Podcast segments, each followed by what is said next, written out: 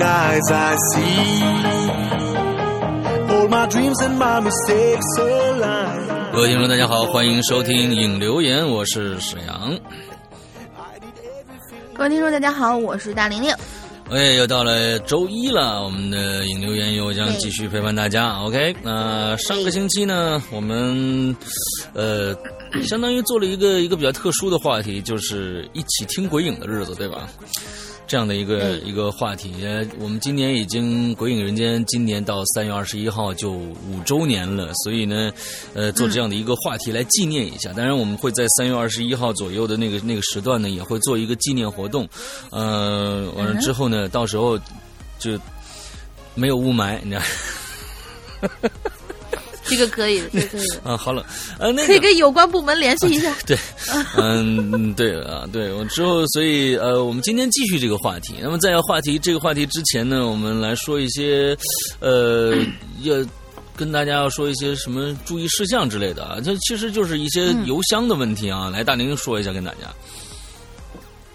嗯，对。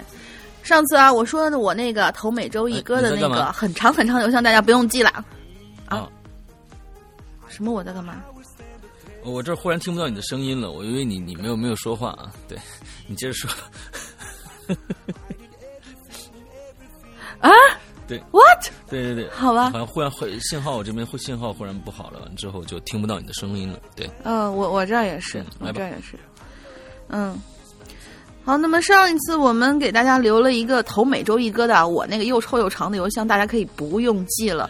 呃，我们申请了一个官方邮箱，嗯 相对好记一些。嗯，呃，只是相对啊，这样吧，只是相对呃，，对，相对好记一些。嗯、嗯，不过呢，我要把我们常用的三个邮箱在这里全都跟大家报备一下啊。呃，第一个就是《鬼影在人间》预约，呃，还有怪藏的投稿，还有鬼火集的投稿。嗯这些投稿呢，你可以把它发送到“鬼影人间”全拼圈 A 新新浪点 com 嗯。全拼哦哎，鬼影人间全拼圈 A 新浪点 com。第二个呢，就是因为我们大家我们都知知道，鬼影的论坛里面有一个文学网，嗯。如果这个文学网上面有一些连载啊，或者说是有一些呃约稿合作之类的这些事情呢，嗯请大家直接联系青灯掌柜，嗯呃，他的邮箱是青灯掌柜圈 A 新浪点 com，、嗯，这样好记是吧？嗯嗯嗯，非常好记。对，都很好记。来来来一个难记的，啊对，来一个难记的啊，来一个难记的。那么现在就是每周一个，每周一个呢，现在是到我这里负责，所以呢，它有一个专用的官方邮箱是鬼影 song 六六六，你听还非常复杂就是。嗯 鬼影呃 song 就是英文的歌曲的意思嘛，呃 S O N G 鬼影 song 六六六圈儿新浪点 com、嗯，也不难记，好为什么我不？晓得就不晓得为什么后面还要加一个六六六？我相信鬼影丧这个应该没有人注因为册过，你知道吗？不不不，有有吗？对，有。你以为我没有试过吗？啊，那你就 如果呢？鬼影歌曲呢？你 low 你是你你看，你非要每次搞得很，你看你青灯掌柜多么接地气，鬼影人间都不接地气，直接来鬼影歌曲。那我就直接那，那我就直接写就直接命名一个鬼影龙鳞，好不好？啊，鬼影龙鳞也可以，对，但是 对你你你看，不要不要，我我是一个低调的人，我是一个低不不，你很高兴啊，哥，你很高调，很高调。哪有高调？好了好了，就是，嗯、对三个都是新浪的新邮箱，对吧？对对对对对，都是新浪的嗯邮箱，然后大家就可以把这些稿子，如果你有相应的这些有意向去写，或者有嗯这些合作，嗯或者是有这些才能想展示的话，欢迎大家给我们投稿。对，OK，那个现在其实我们现在很多的《鬼影在人间》的投稿呢，呃。其实就是说，为什么要做这样的一个事儿啊？就是说，你要讲一个你自己的故事，完了之后呢，把它录成音频来投到刚才我们说过的“鬼影人间”圈 cina 点 com 这样的一个平台上面，呃，这个邮箱里面去。很多人说，就是不理解。那其实很简单，第一个，你要在到到时候，《鬼影在人间》是一个访谈节目，首先我要听一下各位的。投稿者的表达能力，这是第一最重要的一点。嗯如果你到上面有很多人是愿意写不愿意说的人，你到上面就是并不能把一个很好听的故事啊，有些人说出来是把一个不好听的故事变成好听的故事，有些人是把一个不好听的故、呃好听的故事变成一个不好听的故事，这就是区别。所以呢，呃，这就是非常有必要的一件事情了。也就是说，你要把自己的故事讲出来，完之后呢，对呃，嗯。嗯，这个发到我们信箱里。第一个，我们能听听你的表达能力；第二个，我能看看这故事。比如说，你找一个比较相对来说，比如说，一共你的故事从一星到五星，你找一个三星的故事，哎，你找个三星中间的故事，你讲出来给我们听。我我一听，哎，还可以哦，那我们就可以约了，对不对？那这是一个非常非常简、呃简便的一个方法。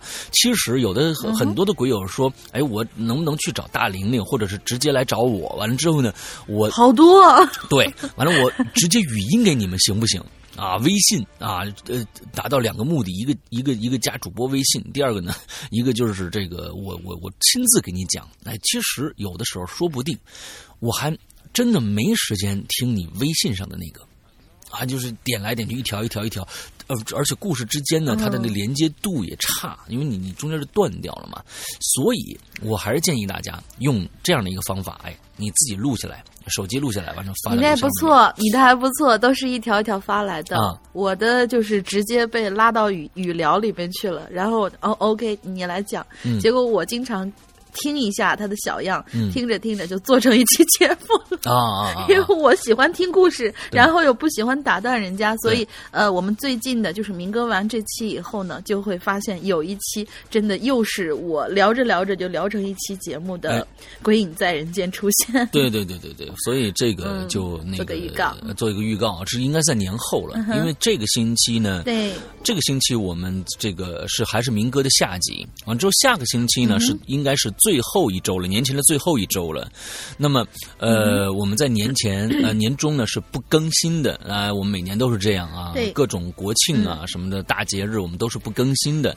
那么呃，我们在这个呢是应该是从年二十九开始断更，一直到应该是我记得是初八以后，我们开始继续呃继续更新。对，所以大家这在这段时间呢，可以好好的过一个年啊、好好的过一个年。如果实在是想《鬼影人间》的节目了，那可以去我们的这个啊淘宝店上去购买一下，没有听过的就 OK 了，好吧？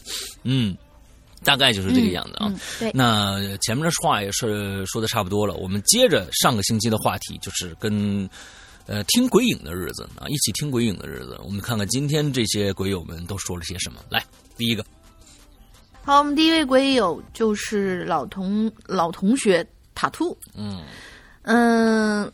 两位主播日安，鬼影五周年快乐！嗯点击此处播放生日祝福歌。嗯我就是鬼影是嗯，好，好，好，好，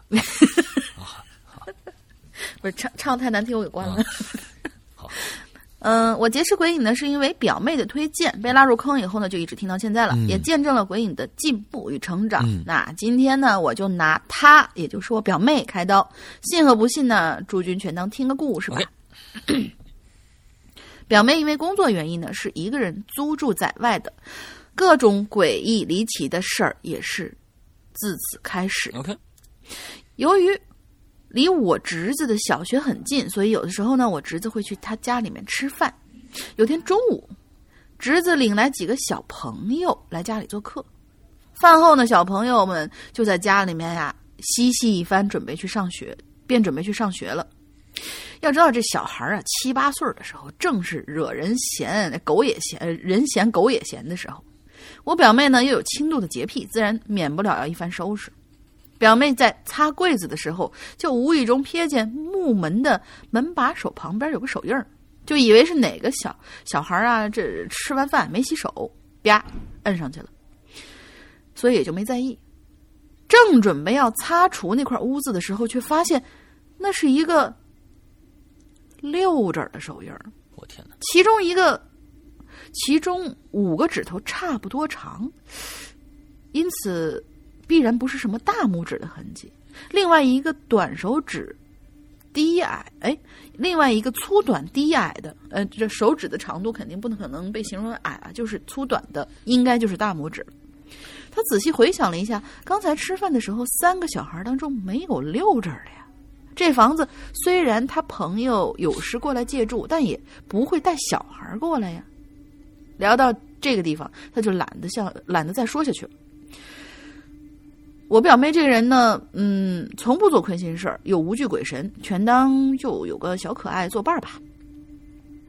表妹租住的这个小区位于城区的边缘，入住率非常低，大都是租房的人，人员组成呢也非常杂。我就经常念叨她要如何如何注意安全什么的，她总是敷衍了事，从不放在心上，还埋怨我唠唠叨叨像个娘炮。嗯啊，不听长辈言，吃亏在眼前的 事儿呢，就发生在某一天，表妹下夜班回家的晚上。哦，小区单元门口需要需要用物业发的蓝牙门禁卡才能开启。那天呢，嗯。就有个男的站在大门的阴影里头，远远的看着，好像是在边掏钥匙边朝来呃边走来的表妹，就上前搭讪：“哎，你好，呃，我下楼倒垃圾忘拿钥匙，呃，这个点儿我老婆孩子都睡了，麻烦你帮我开一下门行吗？”我表妹这傻瓜呀，傻乎乎的说：“哦，好。”边把手中的钥匙甩得哗哗作响，边开了门。等上了电梯，表妹还很贴心的问：“哎，您住几楼啊？”男人说：“二十。”说完以后，就站在电梯的某个角落不吭气了。表妹摁了七楼之后，就将自己的热心、自己热情的后热心的后背留给了对方。我曾经告诫过他，夜晚单独与陌生异性乘电梯的时候，要让对方先摁，然后再选择自己所所住的楼层上一层或者下一层。嗯嗯，大家听一下这句话哦，这点很重要。在选择自己，就是对方摁完以后，要在选择自己所所住那个楼的上一层或者是下一层，也就是说，不要按自己住的那一层。嗯同时呢，要背朝着右手边的墙壁，嗯侧脸冲着对方，这样才能保持警惕。嗯这个很重要。嗯单元楼一层呢，一般有四个住户，表妹住的是最里边的一户，他呢就径直哼着小曲儿往里头去了，但是总感觉背后发冷啊。回头一看，那男的侧着身子站在消防门后头，肩膀与地面平行，一双眼睛正冷冷的盯着他看这不。是我那故事的翻版吗？是不是还是那男的呀？嗯，有可能哦，你问问他是不是在北京住啊？表妹吓得身子晃了晃，一嗓子海豚音就叫出来了，这嗓子还真不错。哎呀，行了，天哪！嗯，幸好啊，旁边的旁边邻居老两口睡眠质量不好，这老太太骂骂咧咧的就开了门，表妹就连滚带爬的钻到了老太太的怀里，呜呜的哭了起来。等回过神儿的时候，那男的已经不见了。嗯。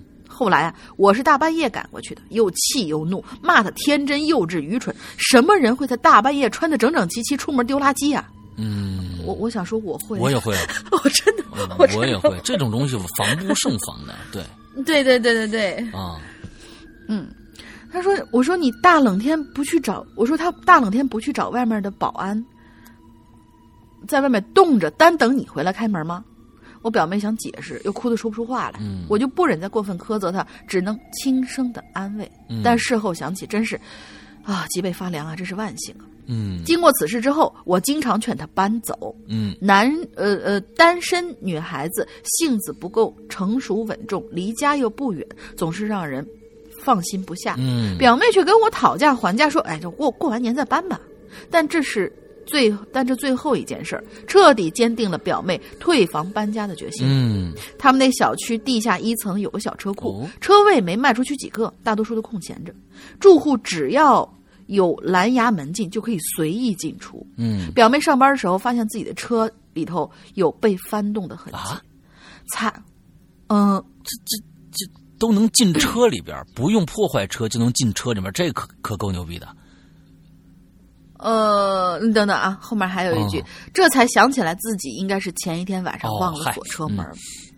车上的东西，就是说外来的人员也可以进去学摸车啊。就是说翻东西还是小事儿，万一开走了怎么办？你开是开不走的，嗯那也说不定。嗯，看他这情况，我感觉那也说不定。人员那么杂，对。但是你你现在你不是像电视里边啊，从从那个那个那个那个方向盘里边叭把它扒下来，完拿两个电线咔咔咔一打就开走了，没那么简单啊。那那都是电视。那一招据据很多人验证过，说不灵。对，不灵，一般不灵。嗯。好，我们继续往下。他说他车上的东西被翻得乱七八糟的，储物储物箱里的零食都被翻出来给吃了。我去，几块钱零钱也被拿走了。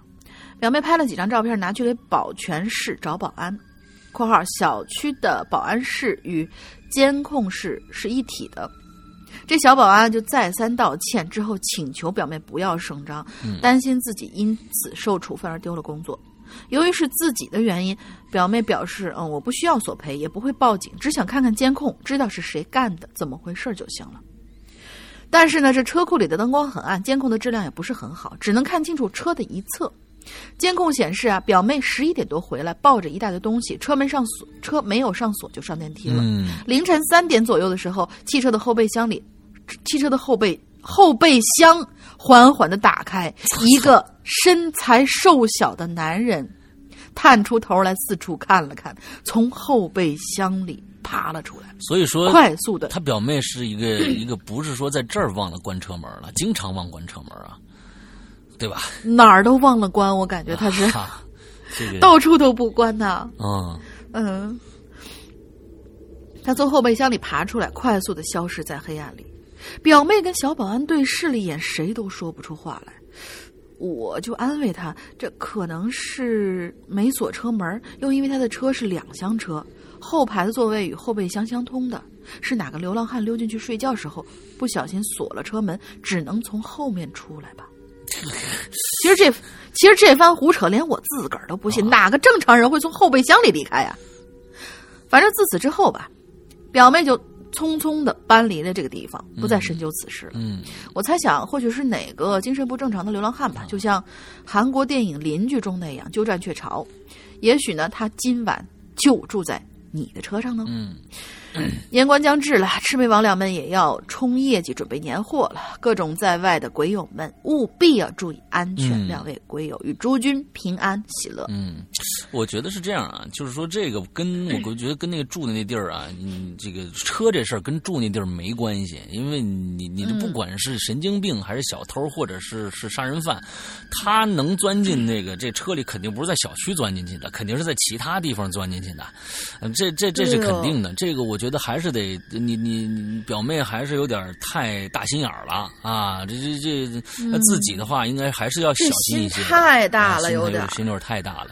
另外，我总觉得可能，呃，觉得我觉得不应该是这个小区，因为我觉得你你表妹可能跟我住一个小区啊。嗯，对啊，你小你表表妹住七楼对不对？你表妹住七楼，当时按的二十楼，完了之后呢，这个这个这个电梯就下来了。这个电梯下来以后呢，我正好上电梯，我看着了一个男的，他在里边呢，哎，从上面下来，完了之后没出来，接着坐电梯，我就上去了，完了又上来两个母女一起往上走，走到上面走到顶楼的时候，我出去了，完了之后看这个男的还不出去，背对着我，完了我出去，完了再再看着他，就跟看你表妹一样，哎，这个故事就接上了，对不对？啊，哎，你这脑洞，所以我觉得你是非要给自己找点事儿是吗？所以我觉得过去你你你表妹应该跟我住一个小区，但是我们这小区挺安全的，是吧？呃，开个玩笑啊！但是我我总觉得这个这个呃，上电梯呀，后面有没有人？这个人是生面孔还是熟面孔？我觉得，就现在的在国内的这样的一个居住环境里面，没有一个人可以搞清楚这楼上到底住着谁。这个人是否我每天见过？对，你每个人看都像生人，因为你同楼，你对门你都不认识他。所以你看，任何人都是生人，所以你不可能每天坐电梯。你就你好，你住六楼，我我我我到我按七楼或者按五楼吧，这不可能的。所以防不胜防，哎，只能这么说。真防不胜防。嗯，反正大家都就是你最好呢，上电梯的时候你不要就是有一点说的是对的，就是你不要彻底背背朝着他，你还是侧着点身子，能看着他。你或者你坐的你你在电梯的最里头。完了之后呢，你看着他，看看他有什么行动，哎，你看看他有什么异常的行动，别一上电梯呢就忙着看手机啊或者怎么样的，那那那那那那就不太好了啊。这还是低嗯留点留点心眼儿。完了之后，现在这年关了啊，这个这个各种各样的人也多了，都准备回家过年呢，想挣点外快在，所以大家都小心点啊。对呀，嗯。好，下一个叫舒克大魔王啊，他说：“Hello，各位主播好，我是新来的鬼友。哎，过去有一个舒克，哎，过去有个贝塔还是有个舒克，好像是个舒克。这这个舒克大有个贝塔羊，贝塔以前有个贝塔羊，还有个舒克，对，贝塔羊啊，还是吗？还有个舒克，现在舒克可能修炼成大魔王了啊。好，嗯，OK。”我听呢，鬼影不到一年，是之前刚刚毕业的时候呢，培训班的老师介绍的。你看，你看，你看，现在工作了，鬼影真是防困神器呀！哎，这个我觉得就因人而异了。有的人呢就说，哎，我听着听着听着大玲玲和石阳的声音，我就睡着了。哎，这就因人而异啊。哦，对，每次困了听一会儿故事，瞬间不困了，哈哈哈。好了，说正经事儿啊，我之前呢，把我之前吧，啊，还还是口语化，你看，我之前吧是不太会留意这些鬼怪啊什么之类的事儿的啊，就算真的遇到了，也不太会呃这个往这边想啊，因为小时候看的恐怖片啊，都是些吓人的鬼怪，所以呢，总以为吓人的要人命的才是鬼。原谅我的无知。去年听了鬼影之后，才发现啊，其实啊，我遇到的很多事儿都是挺离奇的。那今天呢，说一个细思极恐算不上，但是让我很奇怪无解的事情吧。你说一个细思极恐的多好啊啊！嗯嗯，对呀。我是家里老二，我有个姐姐。我小时候呢，家里那边啊。二胎是要罚钱的，所以呢，我一出生就和爸妈呢都躲到这个南京躲胎去了，不是堕胎啊，是躲胎去了啊！哎，躲胎，哎，属于家里那边人呢都不知道有我这个人的那么一个状态，哇，那太太恐怖了！这个这个真的是啊，就是谁都不知道啊，家里人都不知道啊，这个秘密保护的，那你这这一年你妈这肚子怎么保护的？这个就是你你你哪天写一个这个论文啊，给我们看看，这个介绍给其他的啊，这个我们的鬼友啊，等我到六岁的时候，需要上户口上学了，那才和我爸妈回老家的。牛逼，故事就发生在我回来的这一天。很奇怪的是，我到现在都能记得那天的事情。那天呢，我父母睡一间房，哎，我和爷爷奶奶呢睡在另外一间房。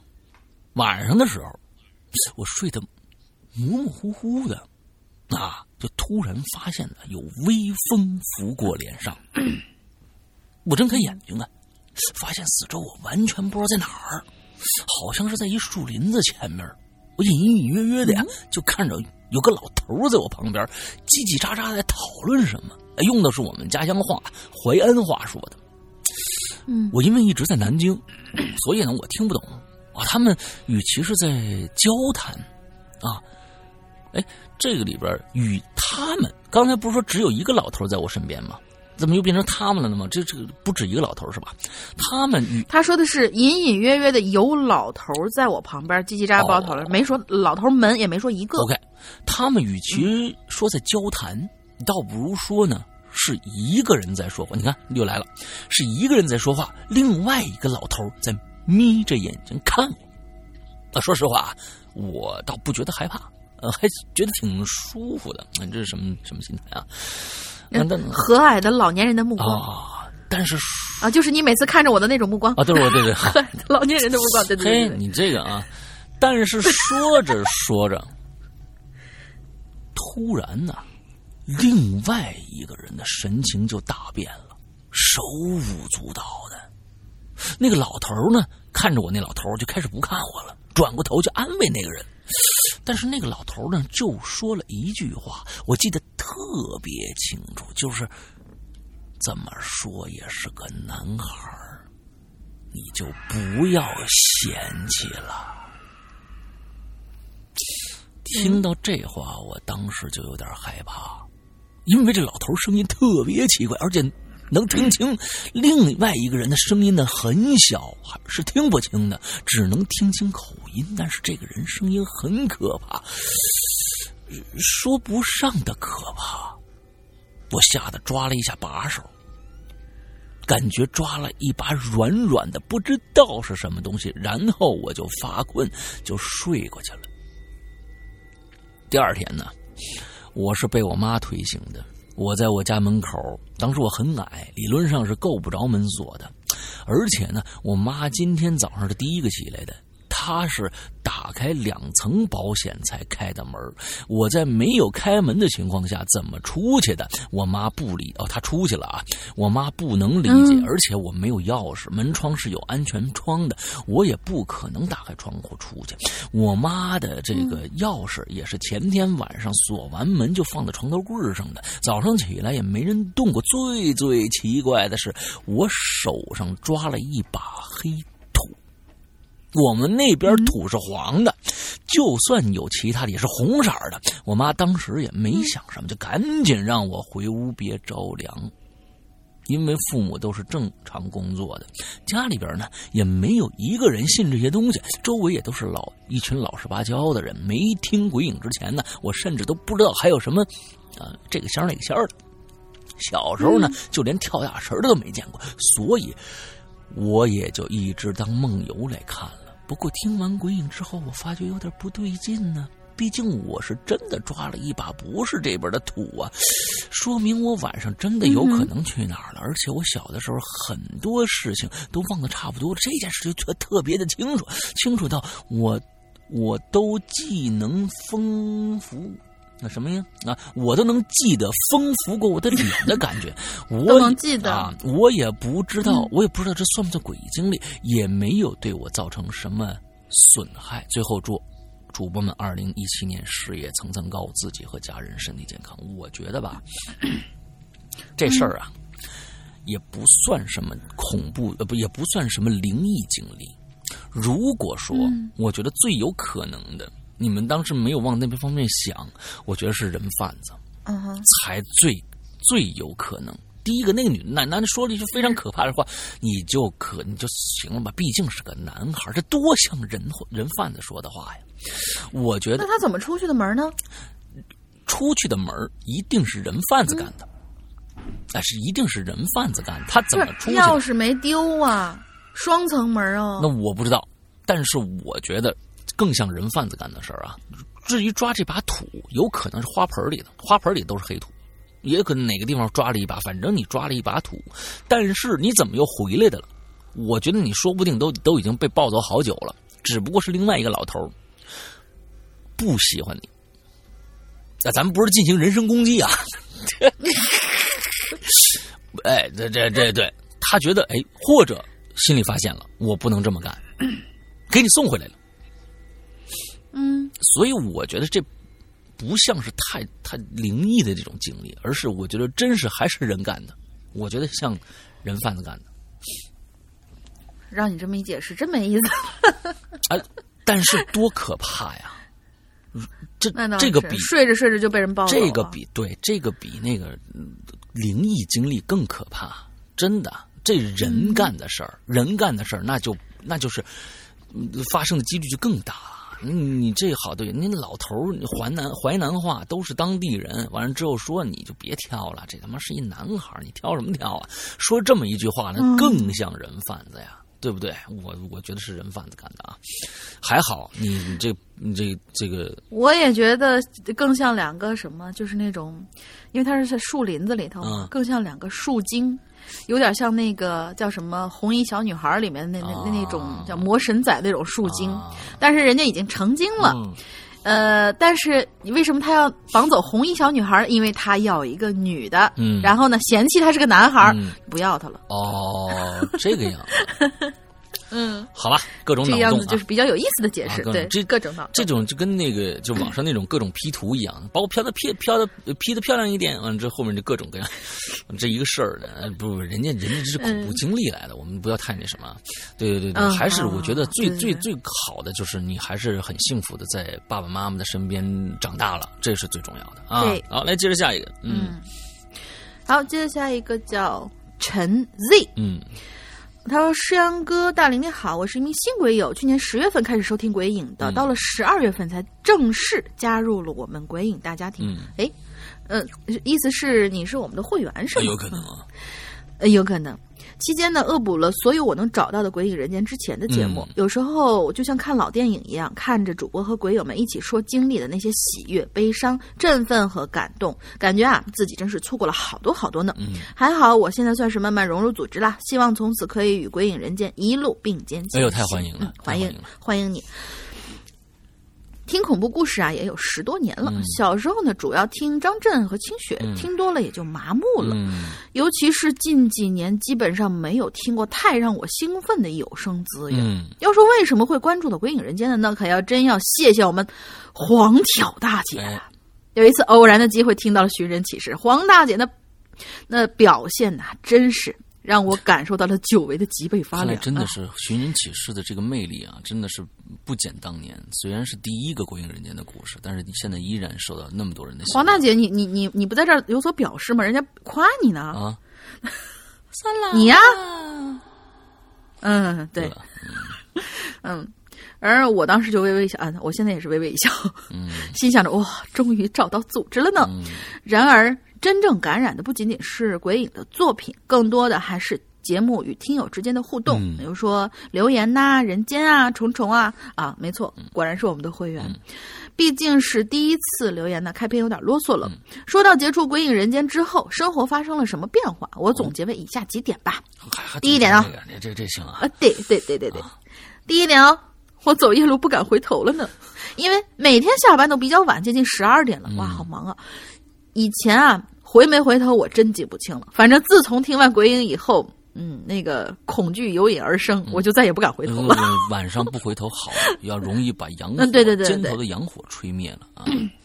嗯，对。然后第二点，出差住店要挑房间。嗯之前啊，从来没有听说过什么住店要避开第一个或者最后一个之类的。去年出差的时候，自己一个人住了整整一个月走廊尽头的房间。虽然阳火太旺，虽然当时啊，嗯，呃对对对，虽然当时啊没发生什么奇怪的事儿，不过有可能是我自己没有仔细想或者观察吧，嗯还是有点可惜。呃，有什么可惜的？没遇到真是幸运呢。嗯上个月出差住店的时候，注意一下自己的房的位置，并不符合要求，所以我还是去走廊尽头那间房瞅了一眼，已经有人住了。啊，我心说要不要提醒他换个房什么的，他要跟你换怎么办呀？你要我那么壮是吧？第三点，被鬼压床的时候比较镇定。嗯从小到大呢，一共被压过四次，嗯每次都记得非常清楚，分别是一个小女孩、一位大叔、一位现代的姐姐和一位古代的姐姐。哦，你都能看到他们哇长相啊。这个这个就比较、哦比较比较奇怪了啊！一般就是能感哦觉到，对对对对或者能看到一个影子或者怎样。你要看到四四个实体的话，那你是不是而且你都能道士里面看清楚都，嗯屌，丝道士里面我收那你徒弟你你你看他姓，你看他那个名字后面有个 Z 嘛，说不定真姓张的是吧？哦，好，嗯，嗯，也没什么害怕，就是呃，前三次都是在二十岁以前被压的，也没什么害怕，就是比较气愤，而且不知所措。嗯嗯，是是有那种感觉。最后一次被压呢，就是在听鬼影节目之后了，就在不久之前呐，发现自己被压后，呵呵，我微微一笑，定了定神儿，想好好看看这丫长什么样。嗯我就看见他弯着腰站在我床边脸距离我的脸大概只有二十厘米左右。哦我可以看清楚他的鼻子和嘴巴，但是眼睛是模糊的。头顶上还有一个高高的发嘴儿，于是我感觉他应该是个古代漂吧。我能感觉到我的双手被交叉着摁在胸前，当然，我当时是动不了的。这个时候，我就打算把把在鬼影学到学到过的那些招数都试一试。于是我先念了几声呃阿弥陀佛，好像不管用，嗯确实不管用，还是动不了。那我就准备用第二招说不管用的？弹指神功。念佛号是管用的啊。啊，呃，我就说在他这儿对他没管用嘛，啊，对啊，对他没管用嘛。嗯在我准备用第二招弹指神功的时候，我突然想起来诗阳哥经常说的一句话：“他们嗯来找你，肯定是有求于你。于是我就收回了指尖的真而且。你还真是张小龙是吧？呃，对对对对对，然后在心里问你找我什么事儿我发现他没反应，我们俩就这么僵着。这时候我突然想到一个问题那，我在韩国哎，哦，这这大姐八成是韩国票，我我学计在心里面啊，用韩语问他，呃，你是不是有什么困难思密达？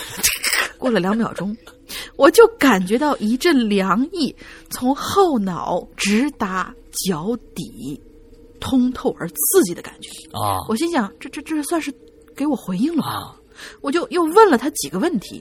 这次说完，我都每次说完，我都会感觉到那种贯穿全身的寒意。嗯，最后，我很诚恳的说：“呃，我我我帮不了思密达，劝你去别的地方再试一试思密达。嗯，前轱辘不转后轱辘不转，那是坏气儿，赶紧来修理小思密达。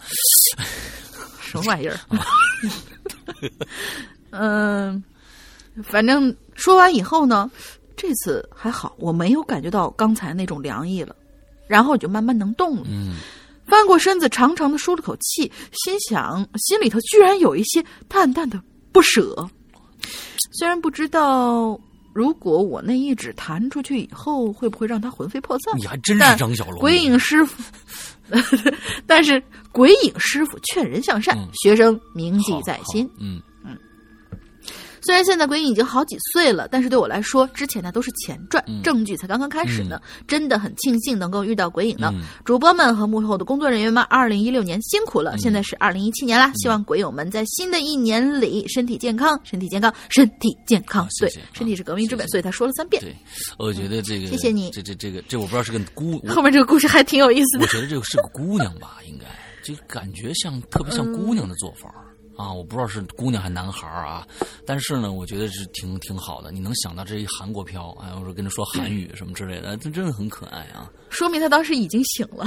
对，所以我觉得你这最后想的这一点是什么呢？就是说我这一谈呢，能会不会让他魂飞魄散？这一点想的特别对。就是说，不管怎么着，鬼呢，你让他魂飞魄散，他说不定还真的挺挺冤的，是吧？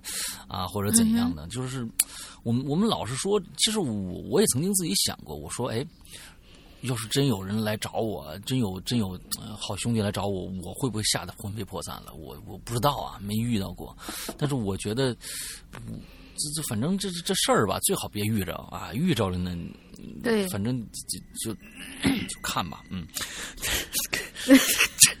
反正就还是那个段子，啊反正就还是那个段子。你放心，他不会把你吓死的。万一你吓死以后，你就问，哎，刚才是你把我吓死的啊，，那就很尴尬。对啊，那就尴尬了吧，对对对，吧？两个人都很尴尬，你这你何必呢？对对对对。嗯，对对对，好，下一个故事啊，叫幺八二三二三四啊，这这个鬼友啊，其实本人听鬼影也数年了啊，最近发生了一个很古怪的事儿，不知道符合本题话题嗯不、不符合啊？这件事儿呢，发生在上一年的十二月二十一号，就是二零一六年啊。虽然说上一年，但是其实也就十多天前的事儿。那一天晚上呢，我一如既往的蹲在了电脑前打游戏啊，嗯这个玩游戏喜欢蹲着啊。呃嗯嗯，对，应该是、嗯应该是陕西人啊，陕西人吃饭都蹲着。嗯，啊，不好笑揪这个墙角晚上的十一点零六分，我收到了一个电话。呃，因为本人从事的工作关系呢，所以呢，在这个时候啊，收到电话是一件很平常的事儿啊。电话响起的时候呢，我随便瞄了一眼，手机上写了一串数字。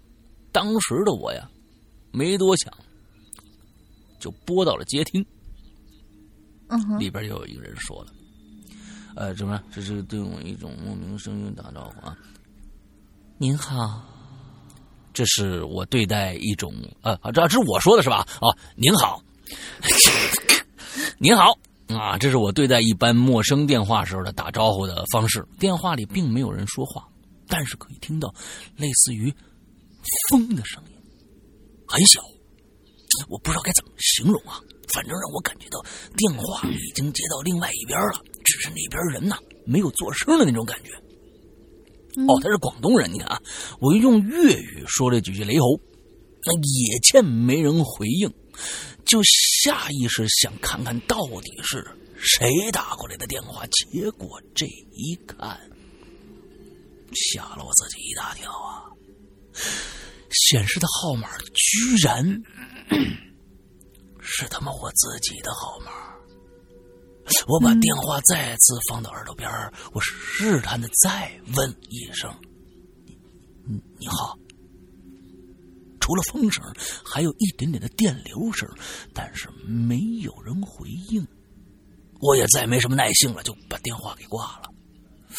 我并不感到害怕，反而感到有点好奇。哎，因为我觉得这件事儿啊，应该跟修改了来电显示有关系。我就好奇，到底是用什么方法做到的？那虽然我听鬼影数年了，但是我一直是一个无神论者啊。很多朋友跟我说鬼故事，我都往科学的角度去思考啊。之后呢，我到了 B D 啊百度去搜啊，的确也是有软件可以办到的。我觉得呀，应该是骗子之类吧。我想，嗯。不过呢，这件事儿呢，好像呢，没我想的那么简单。因为接下来的几天时间里，每天晚上在相同的一个时间点十一点零六分，我都接到了显示着自己电话号码的来电，也接听以后也都只有电流声和风声。这事儿就他妈怪了。我想。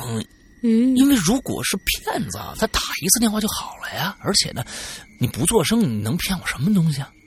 啊！我就记得是圣诞节那天晚上吧，我跟朋友一起在外面玩，到了十一点零六分的时候，这电话又响了。我就让我的朋友去听听这电话，电话那头也没有回应。他好奇的问我这是怎么回事，我就把最近的事全告诉了。他听完了，身体抖得像筛糠一样。我就跟他讨论啊，这这之后呢，我们讨论完了以后，我认为有两种可能性。第一，啊，是我的手机号啊被记录到了某个平台的记录上了，而这个平台每天晚上给我打电话，这电话号码是被某种软件修改过的，这我没明白啊，就凭什么你被在被某一个平台记录了，而这。平台每天给你打电话，这我这原因是什么？你还是没解释清楚啊。第二是我手机中毒了，我的朋友问我有没有得罪什么人，应该是有人想恶搞我，但我印象当中最近没有。后来呢，他又说到了最近没有，意思是以前经常得罪人是吧？对对对，最近反正消停一会儿啊，有可能。后来呢，他又说到鬼神那方面，他这样一说呢。就让我想起了最近我在贴吧发过的一个帖子，内容是讨论这个世界上到底有没有鬼。我的朋友就说：“你会不会是得罪了那些东西呀？”我当时是不同意的啊，我说我们不应该吧，对吧？我向他提出要不要我们换个手机试试？哎，这是个好办法啊，因为我跟他都是水果手机啊，他死活不同意。他说他怕这个东西会传染到身上。最后讨论的结果呢是，让我换个手机卡试试。啊，这我觉得你确实是，你你这是你们俩换个手机试试，你这个你这个不实诚啊。对对对，当天晚上呢，我就重新买了一个手机卡。到了第二天晚上的时候，我特别紧张，成败在此一举。你们猜怎么着？十一点零六分的时候。我电话铃又响了，我当时觉得有点不可思议啊，因为我刚换卡不久啊，基本是没人知道我这号的，就算是鬼，其他人就算不是鬼，其他人都不知道啊。我拿起手机一看，不禁倒吸一口冷气，居然是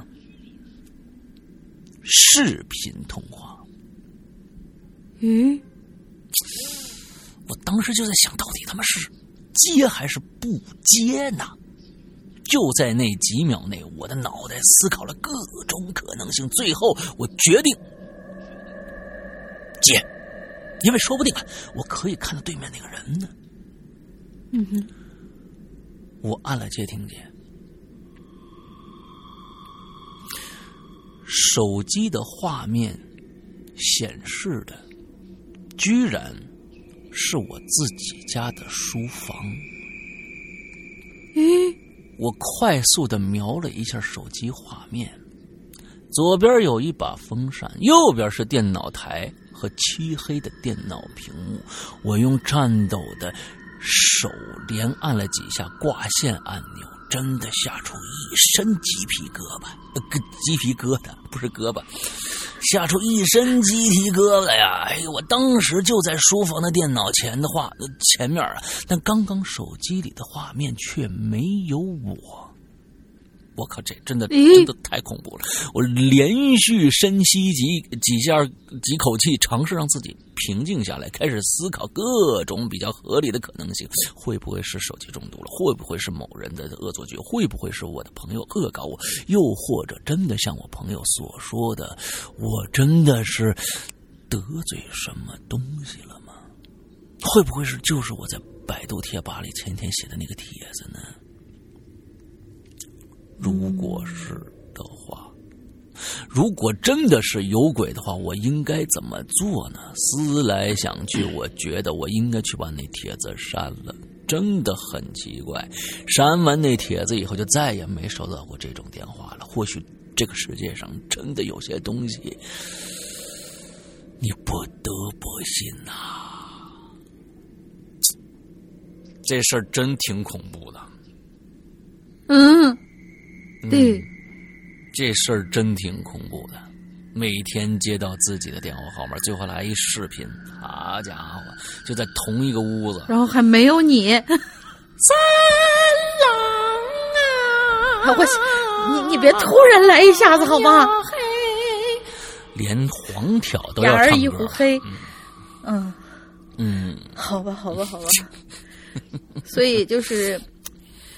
呃，眼见耳闻，这个都不一定为实。这个大家还是以后谨慎说话办事谨慎一点。是的，是的举头三尺有那啥呀？是的，是的，嗯。所以我觉得，真的，我们从最开始做节目一直到现在，我们对周围的一些能量体，我们都是一直是以一种这个非常尊敬的这样的一个态度啊。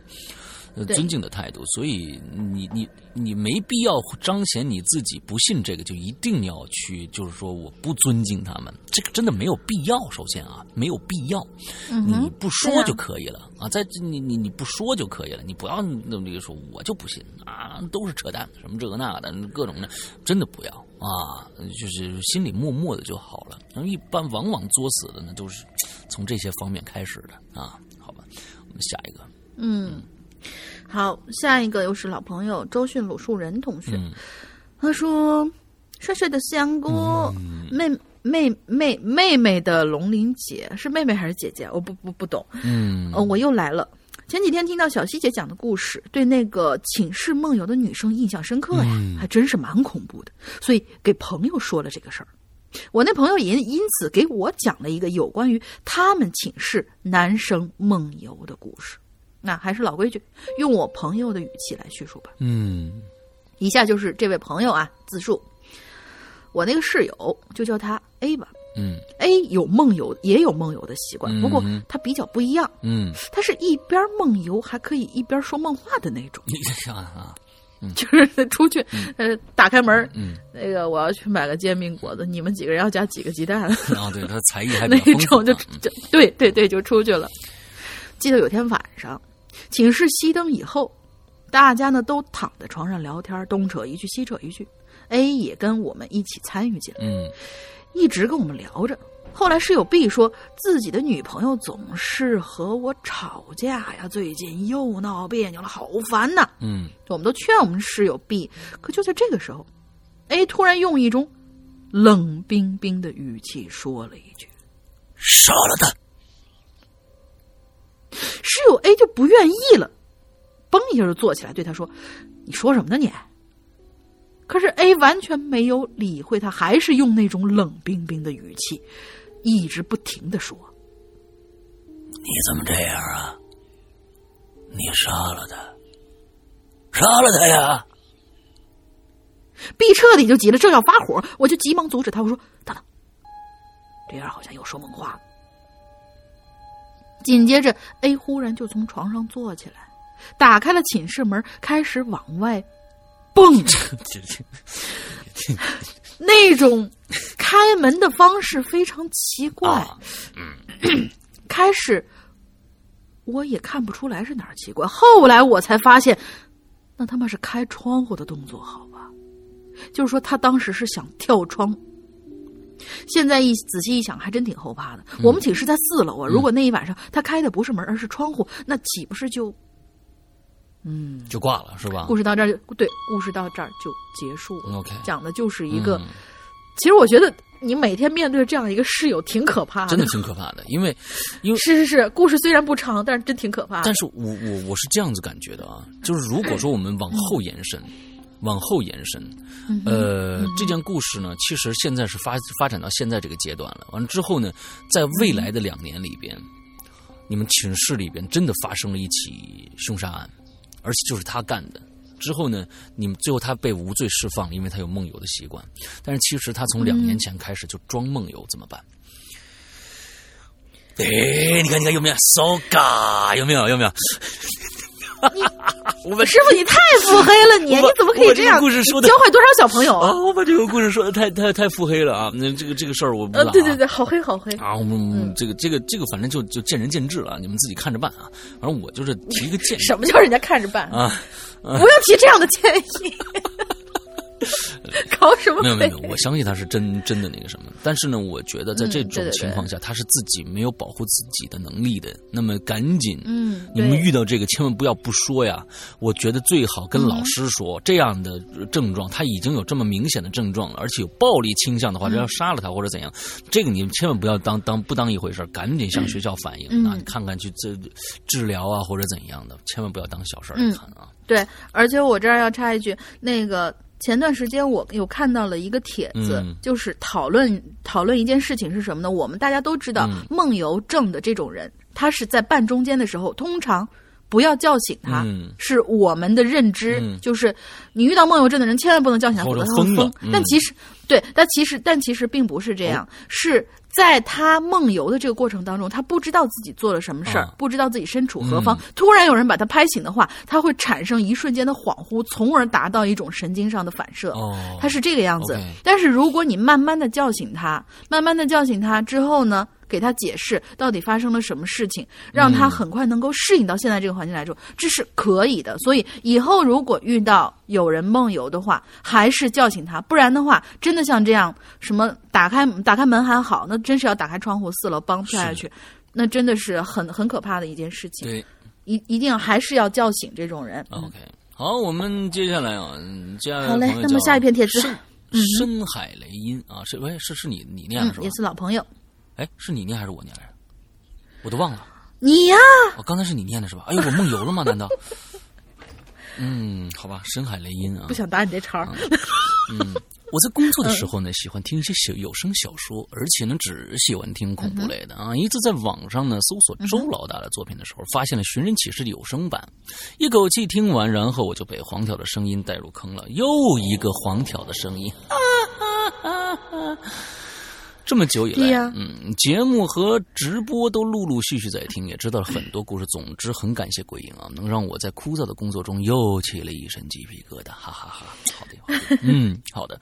啊、对，之前呢，我听了鬼影在人间小溪做客的那几集啊，个人印象最深的是恐怖兔子，嗯，还有那张无处不在的白板脸。然后呢，嗯有一天晚上啊，呃，我呢，呃，在手机里找到有声小说啊，准备睡前故事啊，准备当睡前故事。选好之后呢，就戴上耳机，闭眼睛睡觉觉了。半梦半醒之间呢，哎，我就听到了这样的一个故事，说是在某个古城啊，有这么一座钟楼。当初在铸造那口大钟的时候呢，工地上的一个工人的女儿啊，来给他爸爸送饭，啊，跑上钟楼的时候那，脚一滑就掉进那个烧红的这个铜水里边了。他爸爸想要救他女儿，但只抓到了女儿的一只一只鞋。后来呢，钟呢还是被铸好了，只是在敲响的时候，在咚咚的声音里边，还夹杂着一些奇怪的声音，听起来好像是鞋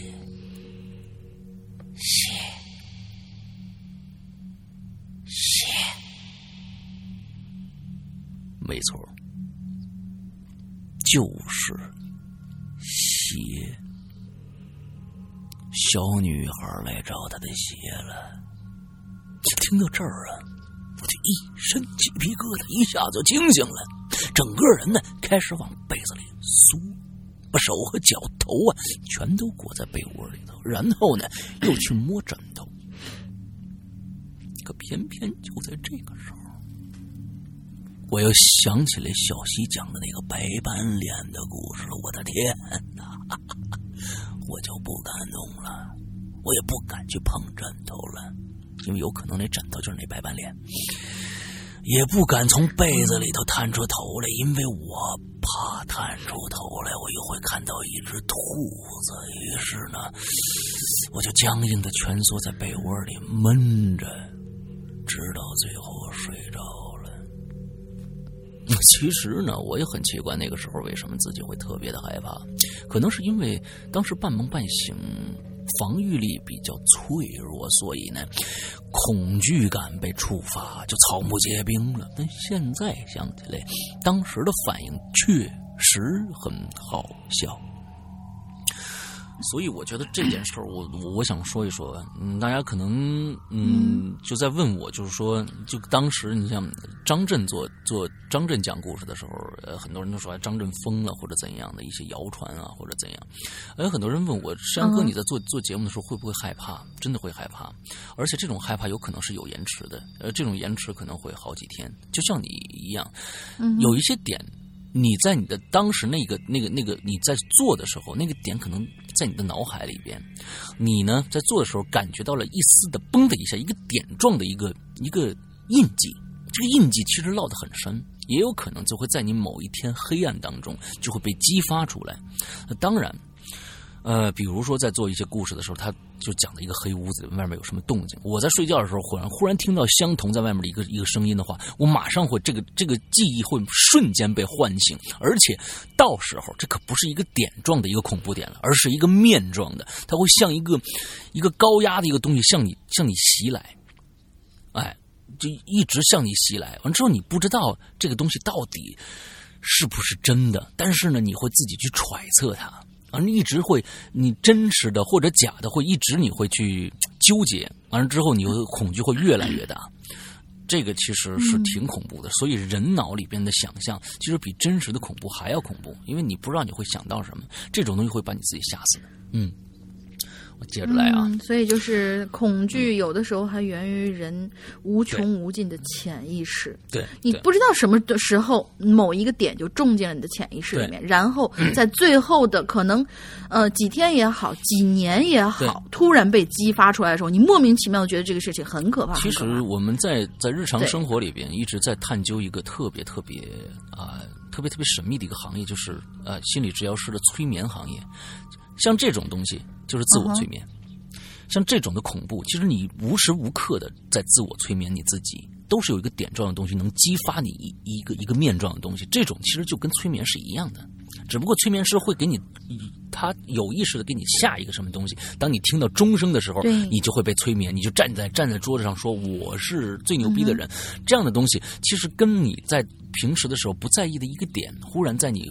几年后的一个什么，你想这么说很久了是吧？对，而是一样的，真的，这就是催眠一样的。嗯嗯，好，接着说啊，说到这里，我又想起另外一件事儿了。那是很多年前，有一次呢，去朋友家聊天，他的房子是租的啊，有两间卧室，他呢租了其中一间，另外一间呢就上锁了。我们从下午一直聊到天黑，当时呢也是聊得很嗨啊，不知道为什么呀，我们谁也没起来开灯。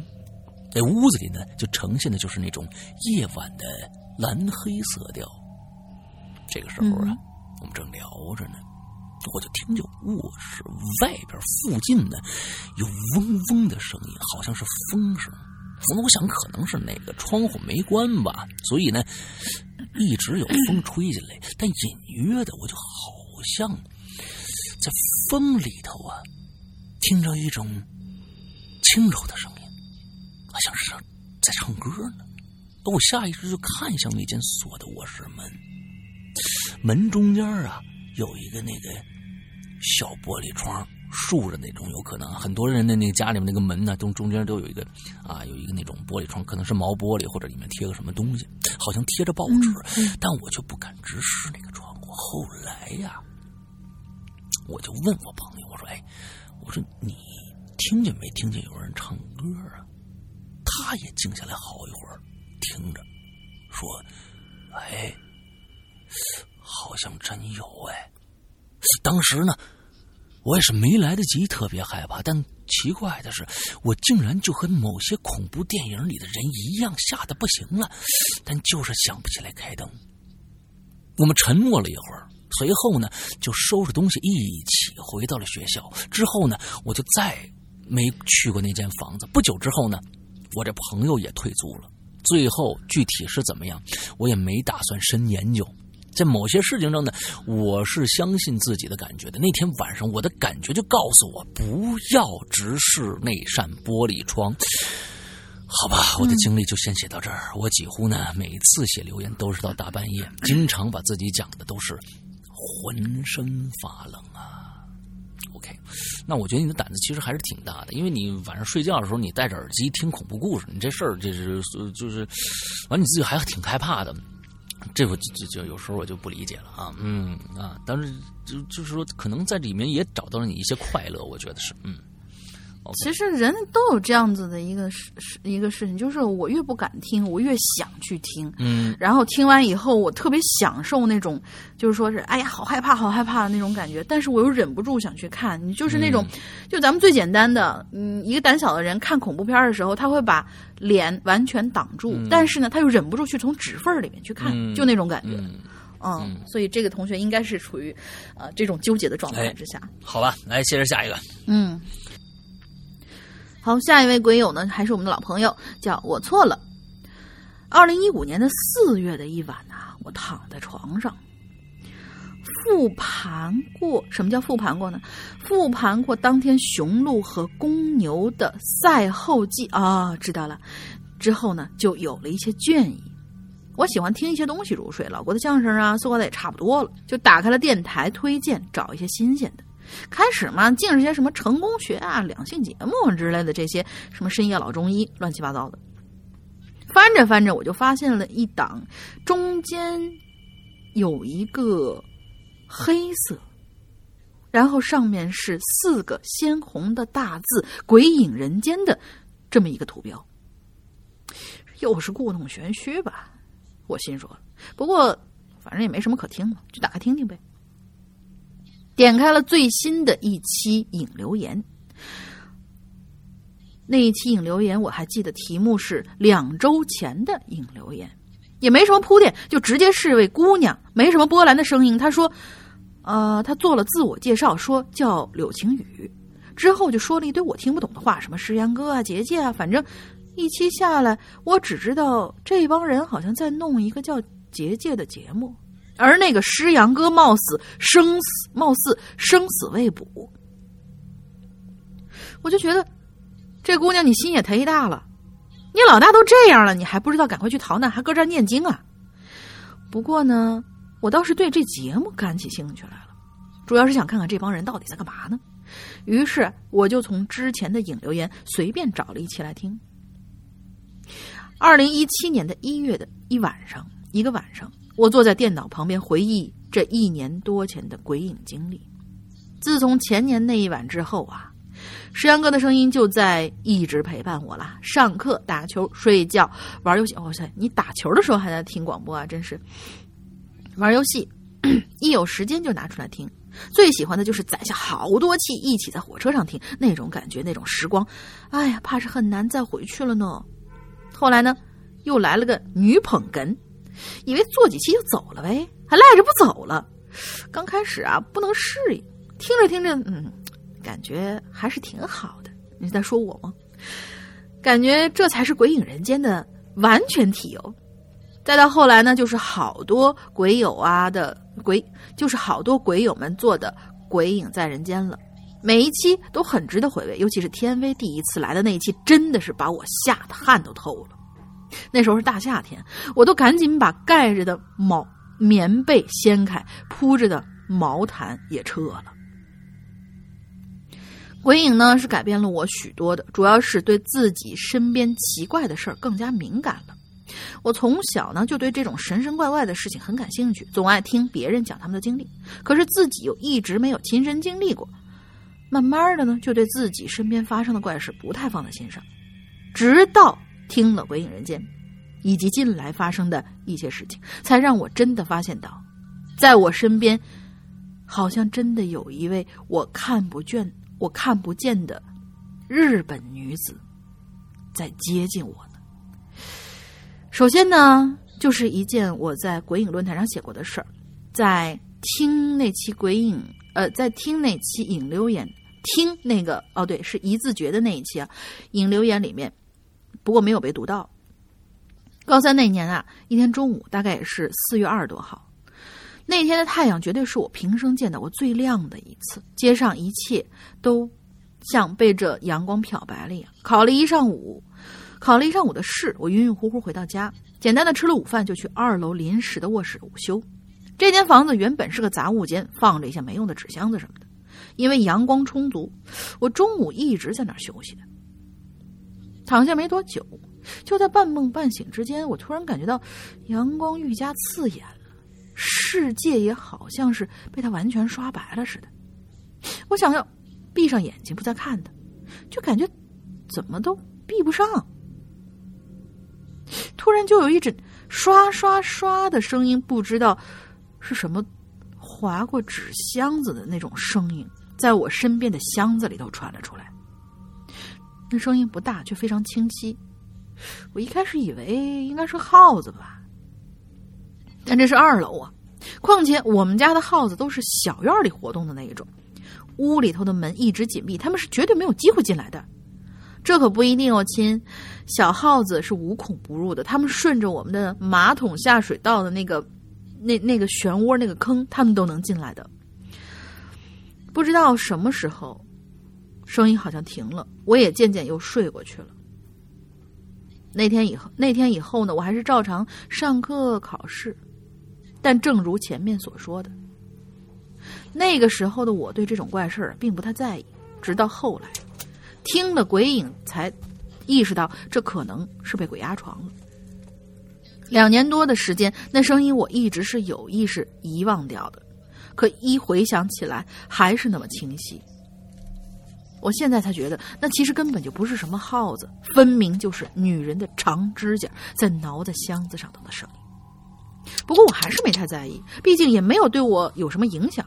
可就是最近发生的两件事，让我对他有了重新的认识。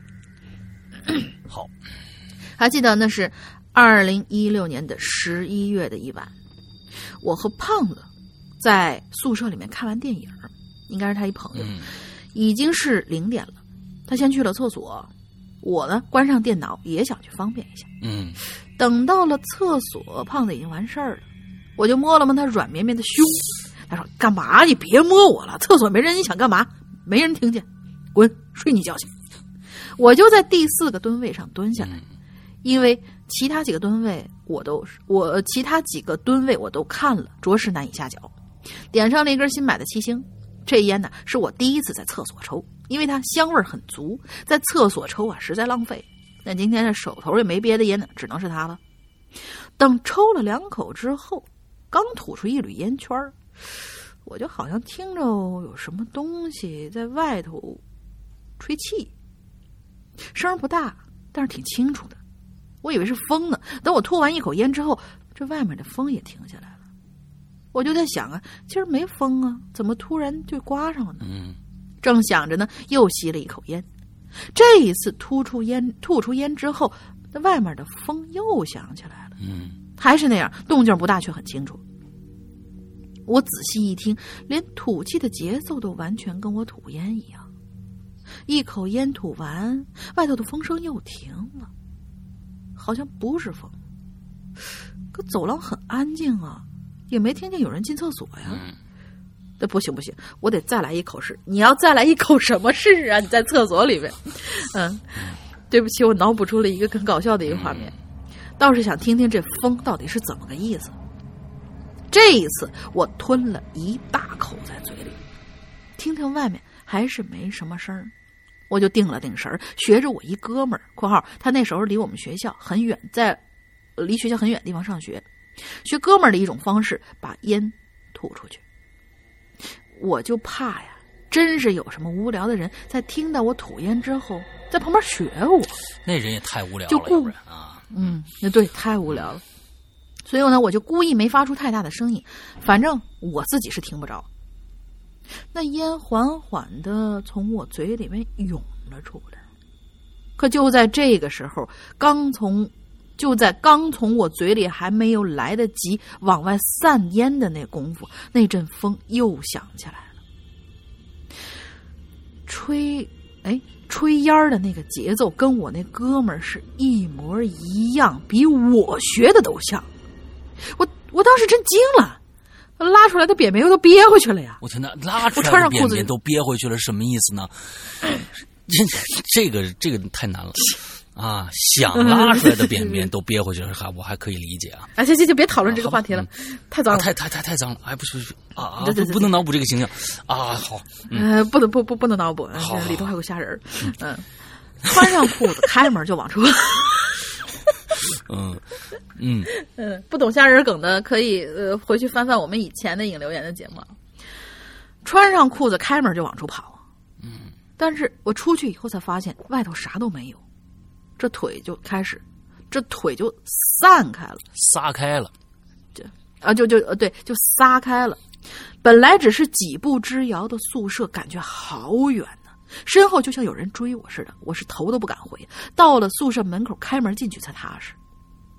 当时啊，我是肯定不会把这次学我吐烟的东西和多年前那个长指甲的女人联系到一起的。可后来，有一件事儿，成了这一系列事情串联在一起的关键。二零一七年的元旦晚上，我躺在家里的床上，正要听着老郭入睡呢，一阵巨大的响声突然就把我惊醒了。我也没听清楚什么东西，就感觉是右边墙里头发出来的。我心说：“啊，又是那动静啊！这次这么大声啊！”我就随手把手机的声音调小了，想听听看再有什么别动静。但是接下来我听到的便是犹如地震一般的撕心裂肺。这是什么事儿呢？这事儿啊，还要从半年前开始说。大三下学期的末尾，我才准备开始，才开始准备考研。大四没什么课，除了十一月份回学校弄一些毕业论文之类的事儿，就是一直在家里待着学习。起初啊，没什么，也没什么压力，学的呢也都挺顺利的。可是，就是到了十月份的时候，因为一些原因，我不得不放弃我准我正准备的会计专硕，转而从头准备起了法硕联考。当时心里挺乱的，每天也没什么精神，也许就是这样心态，才让那些东西有什么可乘之机了。就是打从十月中旬起，我就隔三差五的能听到自己房间里有一些悉悉嗦嗦的声音。还是声音不大，但是却特别清楚的那种。后来我就把屋里头反反复复翻了个遍，嗯没有耗子，没有活物，什么也没有。难不成隔壁传来的？不对呀、他们家刚刚搬走啊。再说了，我们这墙很厚的，这种声音怎么会传过来呢？反正那段时间我我就是异常的敏感，一有这种声音就要把屋子边边角角全都翻一遍。但是每一次都什么都没发现。好在临考试的前几天，这声音是消停下来了。考试的时候，我们在考场的附近的，我在考场附近的宾馆订了一个走廊尽头的房间，嘿，为什么呀？但是，嗯嗯，但是住着也相安无事，嗯考试也还算顺利。嗯从那之后吧，这声音大概有半个多年，呃，不是半个多月没有来了，我都快把它给忘了，直到元旦的那一天。嗯二零一六年的十二月三十一号，繁忙的一年总算要过去了。我没什么跨年的习惯，也没什么好兴奋的，还是跟平常一样，在自己房间里捋一捋毕业论文的思路，看看 NBA，读读小说什么的。嗯可就在我悠悠哉哉的享受午享受午后的时光的时候，那该死的声音又出现了。而而且是还是白天啊，嗯嗯哼，还是稀稀索索的，不过这回声音要大了很多，我甚至都能听到床头柜里面的几包烟被翻动的声音。我打开了床头柜，打开了衣柜，边边角角又看了一遍，像往常一样什么都没有。可就就这样，我神经兮兮的熬到了晚上，等来的却是那地震一般的声音。当我从即将进入梦乡被惊醒，已经是二零一七年的一月一号，那声音又来了，不过不再是不再是悉悉嗦嗦，那简直就像是要把墙弄破一样，就像是地震时候。墙体穿入被震的那种声音，我经历了很多次地震，我非常清楚这种声音。墙里面的水泥都好像被弄碎了，在里面逛来逛去，稀里哗啦的。之后就是挠墙的声音，那绝对是个女人的手，长着长长的指甲，她好像就被关在墙里面一样，就那么一直挠啊挠的。我实在是受不了了，开了灯就冲到二楼爷爷的房间。第二天呢，我就问家里人，昨天的声是怎么回事啊？但是我家里头的人没有一个人听到。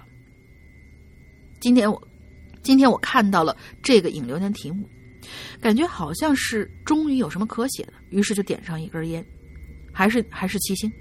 看到烟盒的那一瞬间，我似乎明白了。首先，去年十一月的那一天，我和胖子看的是《白昼之雨》，是一部日本电影，然后抽的就是七星，这是一款日本烟。而且我抽的是免税进来的那种，真的来自日本的那种。最主要的就是那一天的日期，十一月二十一号，也就是旅顺大屠杀的纪念日。而我们学校就在大连。之后，学元旦回家，我在学校里带了几盒七星回去。那是我第一次在家里抽这个日本烟，而那天我放在柜子里的烟也是它。想到这儿，我不得不怀疑这一切都是有联系的。首先，高三那一年和今年元旦应该是有同样一个人，或者说一个女人。至于学校里那个是不是他，和他有没有关系，这就不好说了。不过可以肯定的是，那个是那应该是一个当年甲午战争死在中国的日本侵略者。他闻到了熟悉的烟草味道，不禁吸了起来。哦，就是那个厕所里面呼吸的那个声音。嗯。甲午战争想到甲午战争啊，想到这儿，我又我又想到前几个月也有一次这种稀稀疏疏的声音，忽然很大，好像是我在看《走向共和》甲午海战那段发出来的。啊，日本人、女人、日本军人、日本女人，想着想着，我似乎都知道她是谁了。嗯，应该就是那个日本女人。她的死和我家确实有关系，而且也死在了我们国家。来找我也还算说得过去。以上以上就是这一系列事件的始末，把它串在一起，到底是他们之间真实存在着联系呢，还是我太多了脑洞，开多了脑洞呢？我自己也无法确认。不过有一点可以确认的是，那就是这些事情从始至终，从头到尾都是无一字虚言的。如果我没听过鬼影，我还会对这些怪事这么在意吗？我也不知道，不过鬼影让我的生活变得更丰富了，也让我不再对自己身边的一些事置之罔闻、置若罔闻，是真真切切的。真的很感谢鬼影，希望石阳哥、龙鳞姐姐的声音一直能够伴随我。我估计是他们家里边人曾经在那个时候有，就是比如说有什么抗日英雄啊之类的，亲手杀过日本人，嗯，还是日本女人，所以。嗯，对对对，应该是这个样。那我觉得，我觉得是这样啊。有一点，我不管这个到底是否跟日本女人有没有关系或者怎样啊，但是有一点，我觉得可能你是多想了，就是七星这个烟的事儿啊。这个七星这个烟啊，是它是，其实这是一个有有制造工艺的。这个烟呢是混合型的烟，它不是直接的烤烟啊。那烤烟是一个中国人都抽烤烟嘛。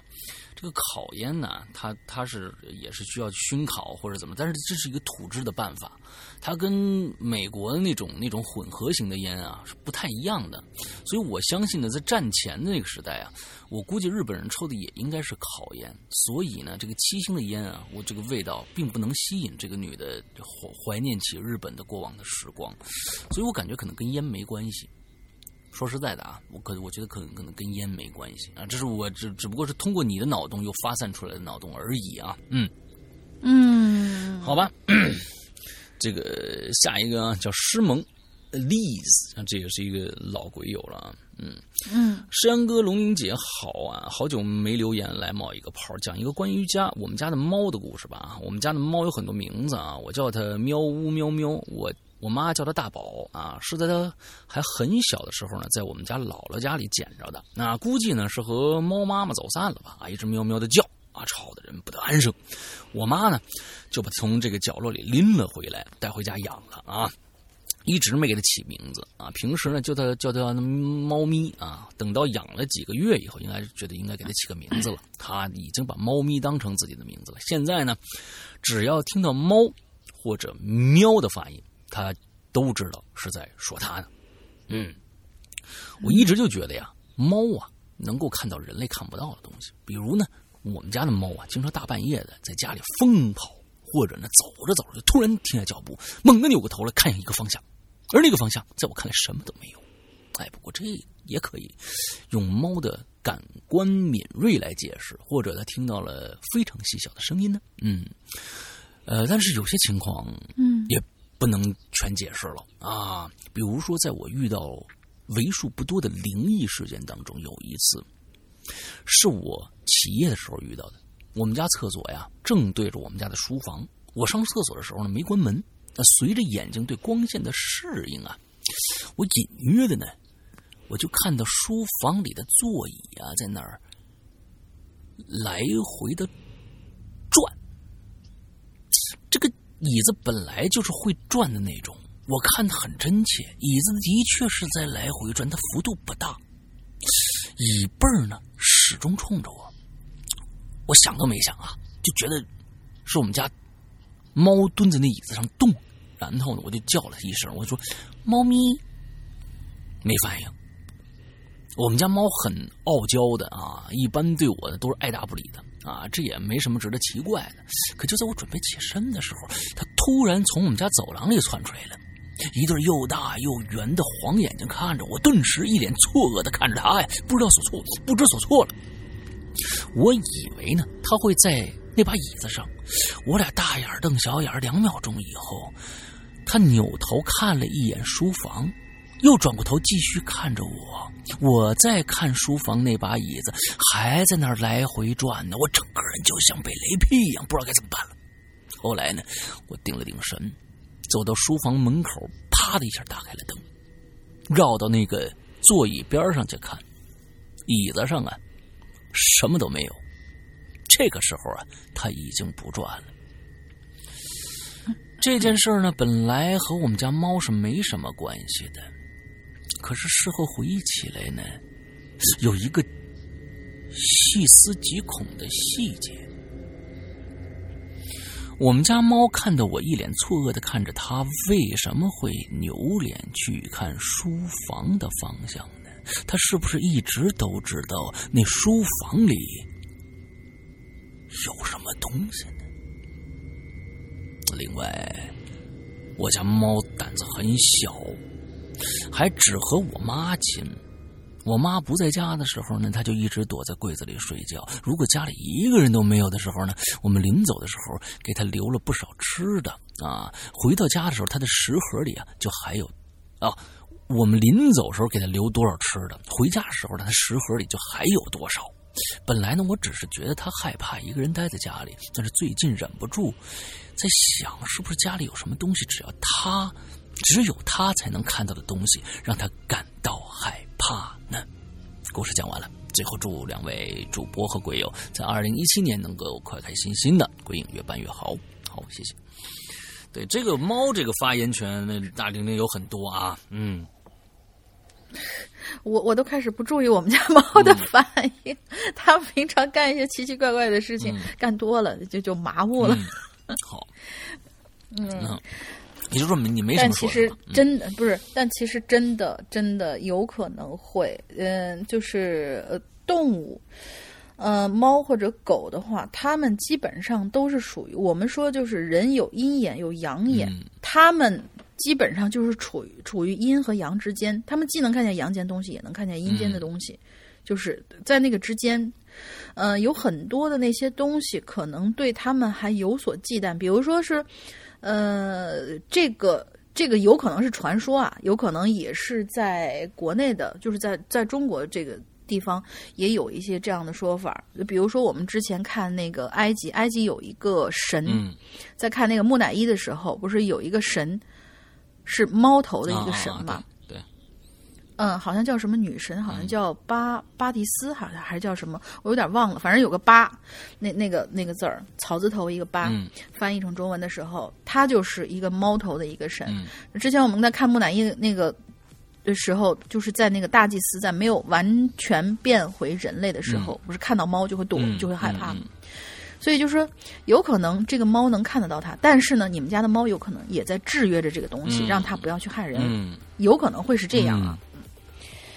然后我突然发现了，我干了一件很傻的事情。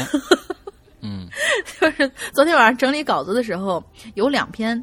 放在最后很长，都是在讲啊，我来来到鬼影以后，就是我们的听友来到鬼影以后经历了什么比较有趣的一些事情。然后吧，本来应该是我跟石阳哥一人一篇，结果我发现，我我我把最后两篇的那个位置给倒反了。哦，也就是说，两个长篇都成了我的了。所以师傅，你要不要来接一个长篇，继续把这个来自月球男人，也就是我们最后这篇稿子念完？啊，没问题，没问题啊，没问题。对。这个 刚才那个徒儿的愚钝，那只有只有老师来消化。嗯，你真讨厌死了你！你看我我这是是吧？我我在放到一个公开场合跟你商量，因为排稿的这个事情 做了什么手脚，一般都是我来做嘛。我是一个心怀坦荡的人。好，嗯，最后一篇啊，来自月球的男人。那这个这位仁兄呢，一般都是发这个总体总结帖的啊，所以我估计他这也差不多就是总结。所以这个大玲玲把它放到最后呢，也是有它的用意的啊。我们来看看啊。嗯。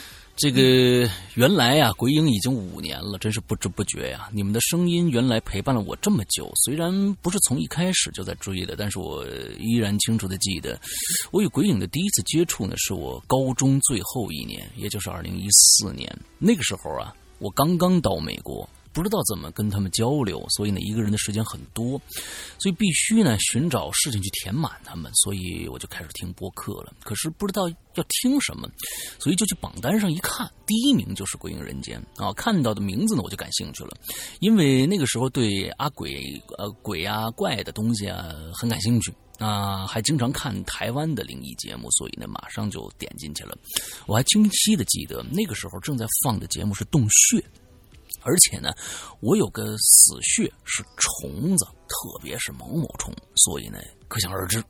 不过那个时候没有认真听啊，也就是偶尔有空的听一听。后来呢，高中毕业以后回国玩也就基本上弃了啊。以上呢，是我与。鬼影的第一次接触，嗯，咱们这个就是非常正常啊，来来回回的，有老鬼友就现在已经不不继续听了，也有新的鬼友补进来，之后可能过几年呢，老鬼友又回来了，这都是非常正常的事儿啊。嗯，回美国以后呢。虽然高中毕业了，却不知道干什么，所以呢，去打了一年的工啊。在这段时间里呢，因为还是因为还没有买车，所以呢，每天上下班都是骑自行车。而我在骑车的时候听歌，喜欢听歌，但你听久了觉得没意思了，所以呢，我又拾回了听鬼影这个习惯。没想到再一入坑是越入越深，爬不出来了，也不想爬出来了。嗯。不知道是不是因为恐怖片套路看太多了，所以基本上吓不到我。不过呢，还是有让我印象深刻的两个故事或者两个词：黄挑的三郎啊和保姆里的婴儿的那句“疼”，至今毛骨悚然。随着我入坑越来越深，我慢慢开始发现，原来鬼影不只有故事而已。第一个呢，当然是引留言了。那个时候好像是学员刚结束，我有幸听到串行的伊里哥啊。那个时候伊里哥好像是改名了，所以呢，师阳哥说不能叫他伊里了，不然就是骂人啊。这个梗呢，让我笑了好久啊。我第一次参加影留言是在一期关于电梯的话题，可能是写的太烂了，所以没有被选上。所所以后来呢，我勤奋的继续写啊，可是还是没有被选上。然后奇迹发生了。那天我刚好在刷帖，刷贴吧。刚好发现引流言发布了，然后呢，我奇迹般的成为了第一个回帖的人。不知道是不是因为这个原因，我终于被念到了，激动不已啊！啊，我还记得那是关于第六感的话题。但是当石阳哥念完我的留言以后呢，就说我的想法很狭隘，很是失落。哎，我当时是这么说的嘛？然后反省，最后决定改变方案啊，改写总结帖了。呃，OK OK，原来是你造成的呀！对对，原来是我造成的，很多的很多的事情都是我造成的啊。每次看到题目呢，就去网站上看看，然后呢总结起来。当然了，有时候因为懒，直接是 Ctrl C 加 V 了啊。然后呢，又被石阳哥说了，因为没检查，连广告都一起发出去了。嗯，后来呢，我在留言这一块呢，慢慢的潜水了，只是偶尔发点东西和自己写的故事。到现在是彻底淹死了。嗯，别，看这不是你又出来了吗？啊，没没没没有没有问题。你看来你还是阴魂不散的啊。而且这次呢，完全不是 Ctrl C 加 V 了啊，这是自己的感受啊。没，但是他没有在论坛上面回，他是直接给我发。发的微信哦，这样啊，哦，他说你能不能把这个帖子给我贴上去？我说好，好，好。他说论坛好像我们那个前两天论坛正在升级，之后他有点登不上去。他说我我直接给你得了。我说好，OK。每次我的留言被念到的时候，总是激动不已。后来呢，回放好几遍，特别是电影院那期啊，龙龙玲姐造呃创造的我的 F 这一期那个词儿啊词儿这个词儿那期啊太搞笑了。以上呢，基本上就是我引留言的记忆了。然后是《鬼影在人间》啊，说实话，实话在说实在话啊，这是我最喜欢的栏目，也是我觉得最恐怖的栏目，因为那些人的故事呢，听起来那么的真实，却让人不敢相信。特别是最近兔子那一期啊，整个莫名其妙啊，过括号好的那种莫名其妙啊，毛骨悚然。嗯，是褒义词。所以有些人呢，呃，说就说是编的，然后我在想了哈。他们不相信，是不是因为他们不想相信？因为他们不想相信他们的生活的世界是有这种事情发生。不过说实在的，我觉得呢，真假呀都无所谓。我想要的感觉我找着了，而且呢，这些人既然这个愿意为我们讲这些事儿，他们就应该得到基本的尊重。你们骂人的是在干什么呢？再说了，如果是编的，能编出这么牛 A，不是牛逼呀的故事也是厉害了。所以你们凭什么骂人呢？啊，就是这样。最后是鬼影重重上身的时候，我没赶上，但是我赶上结界了。那时候贴吧是一锅端呐，炒的那叫一个火热呀，我也忍不住，呃，兴致，我也忍不住兴致，也在贴吧发表我自己的想法。没想到反应不错，然后呢，被石阳哥在节目里念叨了。那个时候我激动，最近从床上坐了起来，啊，最啊，我激动的从床上坐起来啊。那个最近没有，那时候呢，我虽然激动，但是。续写这件事儿还是没把握，所以呢，在贴吧里发了一些奇怪的事情，现在应该看不到了，也算是我自己一种参与鬼影重重的自娱自乐吧。呃，这些都不重要，最重要的是这，最重要的是这是龙玲姐的第一次发音，然后印象是很深刻的。嗯，大概就是这样了。嗯，不知不觉啊，鬼影。你陪伴我们两快两年了啊！时间飞逝，现在我在读大学，在理想和人生中呢寻找平衡。在某种意义上呢，鬼影参与了我的成长，侧面的导致了我的三观正确。没事喜欢看《金瓶梅》啊。在老司机的这条路上越走越远啊！这个不是这个金看《金瓶梅》这件事情，我们看有要看以什么样的态度去看啊？这个还是要三观端正的批判的眼光。不不不，《金瓶梅》没有什么好 批判的啊！啊，对我们要有三观正确的这个观点去看《金瓶梅》啊。那写了这么多呢，却还是很有很多想说的，但还是不说了吧。最后祝。鬼影能生生不息，不要像风向标。不过波米大神一个人玩的也挺嗨的。跑题了，呃，祝石阳哥越来越好，祝龙玲姐越来越萌，合起来呢就是好萌啊，好冷。这这他写的不是我说的啊，他说好冷啊啊。还有，如果伊里哥能回来录一期就好了。如果说冷餐会的话，那样就更好了啊。就这样，最后最最后，我想借墨镜一句话，我喜欢呃，不是这句，是。我想借墨镜的一句话，墨镜是谁啊？我不知道。我真不知道啊。哦，那王家卫。哦，王家卫啊。啊，这句话是哦世间所有的相遇都是久别的重逢。啊，明白了，谢谢你们再次出现在我的生命里，谢谢，OK，太太感谢你了。那之后，嗯，嗯谢谢，嗯，有有很多的感触，有的时候其实，嗯，感触很难写出来，因为感触它是一个特别模糊的印象，有的时候就是只能用一个，比如说，嗯，比如说就跟。嗯，男女之间的感情一样，你说我我喜欢你，我爱你，我为什么喜欢你？为什么我爱你？我有时候说不出来，啊，说不出来。其实就跟这种感受是一样的，能把它变成一种总结性的帖，不愧是啊月球来的男人，你的总结帖写写的是越来越好了，不管是原创的还是 还还是对粘贴的，嗯都很感谢。那么这呃。呃至于你当时为什么前几期的这个稿子没有没有念出来啊？我现在已经完完全全忘却了啊，忘却了。至于你说电梯那一期，我说你狭隘，我也完完全全忘却了。但是我十分感谢的就是你的大度啊，还能继续听我们的节目，这点是我这个非常非常感谢的啊。那那也希望鬼影能一直陪伴你。啊，走下去，嗯，五年了。我在做《鬼影人间》第一天的时候，我就说，如果我能做到五年，那那我就会想下一个五年。OK，我现在在已经在开始考虑下一个五年了。那么下一个五年，我不知道还有多少朋友能继续的呃跟我们一起走下去，但是那不重要。就是说，呃，我觉得，嗯，有能陪伴你走一段时间，而且你也觉得那段时间。嗯，蛮值得怀怀怀念的，我觉得就就已经很好了。对于我来说，这就其实就是我们在做节目时候能得到的最大的奖赏了。对，嗯，最后有你说到了鬼影生生不息，不要像风向标。其实我在这儿想说的是，风向标为什么我们最后不做了？最大的原因，其实我们是不想阻，呃，这个阻碍波米的个人发展。这是其实是最大最大的一个问题。当时我们说了各种各样的原因，其实只是说，我觉得波米应该去做一个个人的节目了。呃，我是一个非常有自知之明的人，我干不了的事情，我不会去硬干。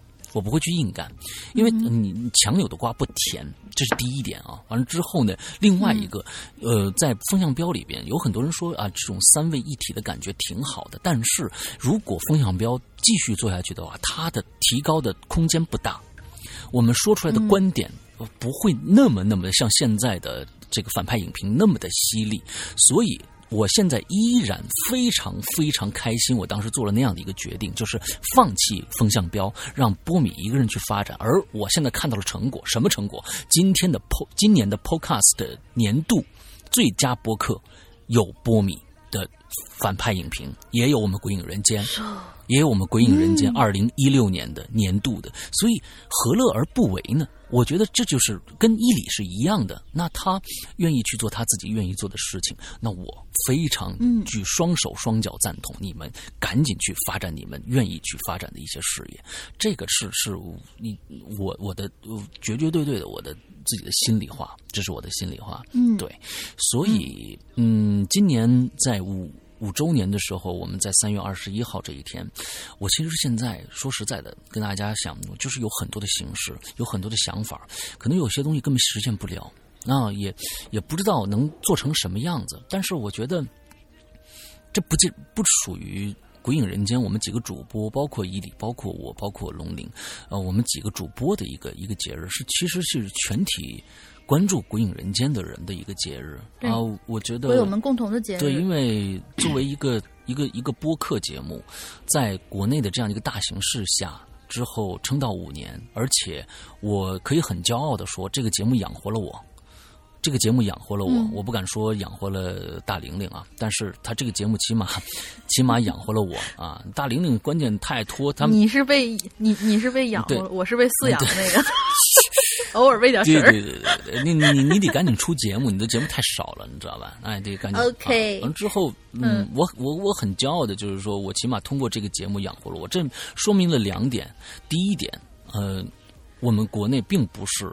所说的那种，就是说，呃，只听免费的，大家也愿意去付费听好的东西，嗯、而且大家也所有付费的人也抱着很强的正能量，正能量去收听我们的节目，他们也是反盗版的，呃，所以我一直不、嗯、不担心，就是呃，在我们的听友里面会出现，那是极少数的人拿着我们的节目，可能就自己去卖了或者怎样。呃我我觉得那是极少数的人。我觉得愿意来付费。来听我们节目，包括我们的 A P P 里面的会员专区的人，所有的这些人都是一个呃尊重版权、尊重劳动者成果的这样的一个心态、正能量来收听我们节目的。而这是第一点，而另外一点，我我通过这个节目，我我我想向所有的人说，就是只要你的东西好。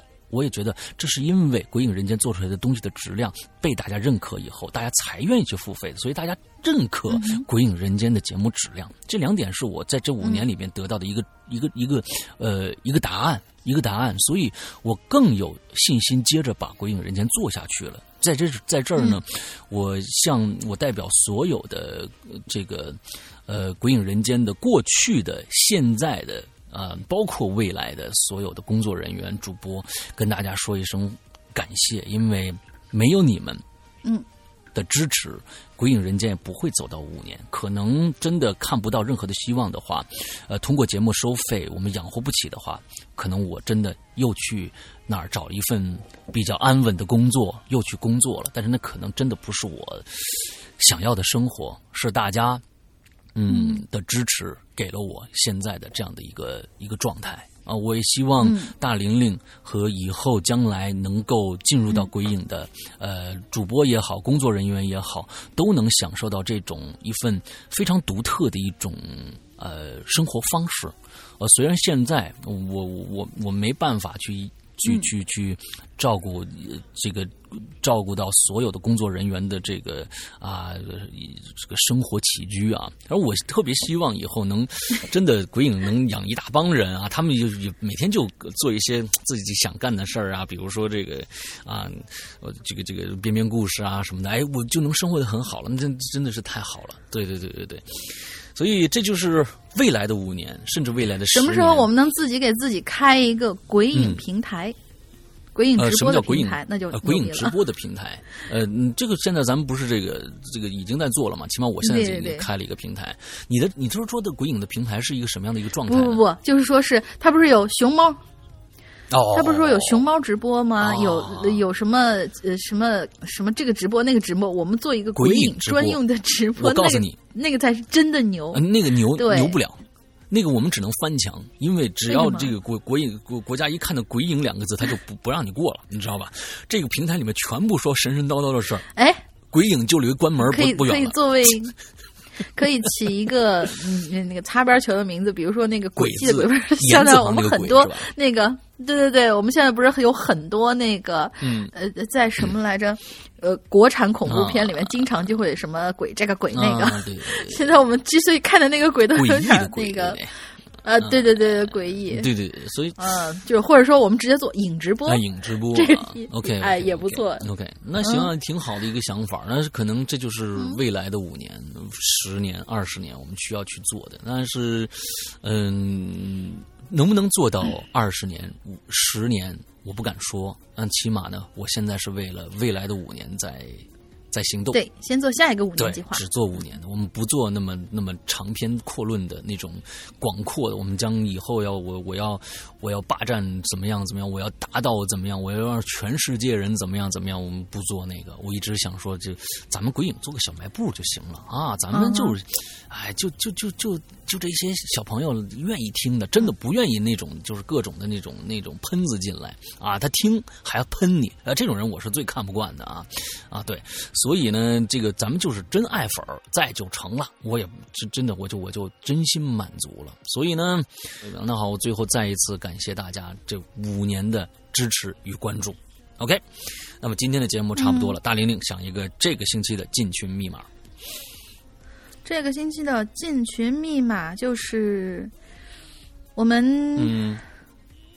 我还我嗯，我我居然没有想到这个歌啊！对啊，嗯，对，我们刚才有一位鬼友，他的表妹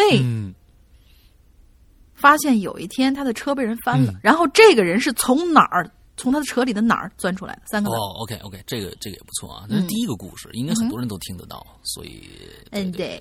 所以最近呢，呃，我们下个星期啊，我们还有一期的引留言就要迎接农历新年了。那我们的在农历新年之间呢是断更的啊，不管我们是也这个我们的免费平台还是我们的 APP 的这个会员专区都是断更的。那在年后我们会从初八开始正式开始更新。之后，呃，我们的会员专区已经第七季的故事已经差不多也要结束了，也要结束了。之后呢，我们的免费专区啊，可以就开始正式更新前十二集的第七季的免费故事了。